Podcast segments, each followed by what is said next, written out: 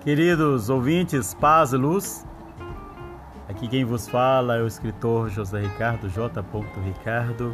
Convido-os a estarmos juntos no áudio da vida, no áudio do coração, no áudio da poesia que tudo transforma, cura e nos faz avançar na evolução da vida e da alma.